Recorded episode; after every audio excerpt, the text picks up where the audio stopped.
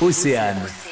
On n'arrête pas le progrès. Mathilde Vaudelet est kiné à Concarneau dans le Finistère. Elle est passionnée depuis toute petite par la mer et elle souhaite se lancer dans un nouveau défi. Mon projet, c'est la Mini Transat euh, 2023.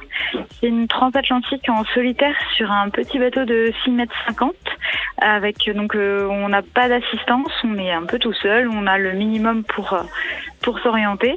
Et du coup, le départ, c'est en septembre, c'est, ça va aux Canaries, puis ensuite en Guadeloupe. Un projet qui est né en Nouvelle-Calédonie. Et là, j'ai pu participer à la groupe Race avec euh, des copines sur un équipage féminin.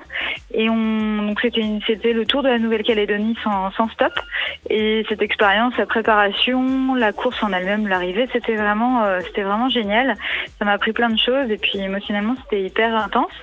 Et quelques mois plus tard, je suis rentrée euh, euh, chez moi à Saint-Malo, donc je suis originaire de là-bas, pour le départ de la route du Rhum, justement, euh, que je voulais pas rater. Et là, j'ai pu filer un petit coup de main à, un- skipper, faire visiter son bateau de un skipper de Saint-Malo. Ça a été vraiment incroyable.